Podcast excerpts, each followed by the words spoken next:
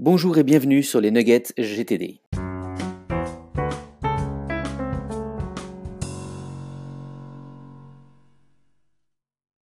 Alors les Nuggets GTD c'est quoi? C'est des trucs et astuces, c'est des points de vue, c'est des perspectives, c'est un avis sur la productivité personnelle en général et la méthode GTD en particulier. Je vous parlais la semaine dernière des listes d'actions, des verbes d'action notamment. Ok, allons un peu plus loin là-dedans.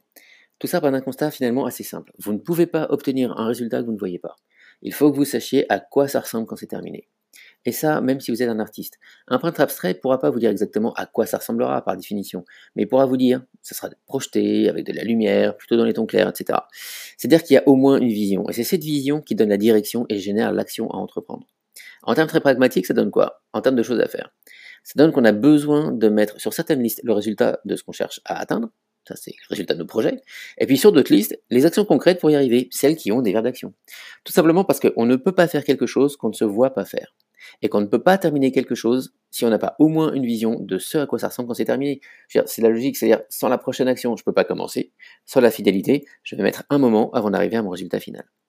Tout ça, ça tient à la capacité de notre cerveau à se projeter et à visualiser les choses.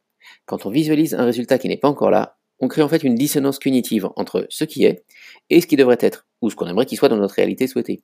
En faisant ça, ce qui se passe, c'est que ça active notre système réticulaire interne, et pour parler plus simplement, ça fait en sorte que notre cerveau va commencer à porter, sans qu'on ait besoin de le faire consciemment, notre attention sur ce qui va nous permettre de résoudre cette dissonance. Donc en termes de projet, finalement, bien phraser son projet, avec un verbe d'achèvement exprimé en termes de résultats atteints, ça aide à porter notre attention à tout ce qui peut nous permettre de l'atteindre sans qu'on y pense forcément. Et en termes d'action, mettre un verbe d'action et décrire ce qu'il faut faire sans que ça ne donne lieu à l'interprétation, ça va vous donner beaucoup de clarté. Une clarté qui sera fondamentale au moment où on décidera de passer à l'action, puisque ça nous épargnera la nécessité de réfléchir à ce qu'il faut faire. C'est écrit dessus.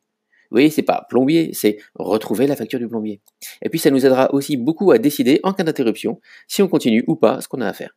En clair, je me répète, on ne peut pas voir comment faire si on ne se voit pas faire. Et au final, je trouve que les actions qu'on met sur nos listes, pour être super efficaces, elles ne devraient pas tellement nous dire quoi faire, elles devraient plutôt décrire comment on va faire. C'est pas appeler Jean-Jacques, vous voyez, c'est appeler Jean-Jacques au 01 23 45 67 89 pour lui dire XY au sujet du projet AB. En termes de résultats, notre capacité à visualiser, elle est fondamentale dans la mise en route de l'atteinte de nos projets et dans la création de notre réalité à venir. Je vous laisse avec une citation de David Allen. Pensez en termes de résultats à atteindre et la volonté de visualiser quelque chose qui n'existe pas encore est une compétence clé que nous pourrions tous développer à un plus haut degré. Ok, c'est tout pour cette fois-ci. Bonne productivité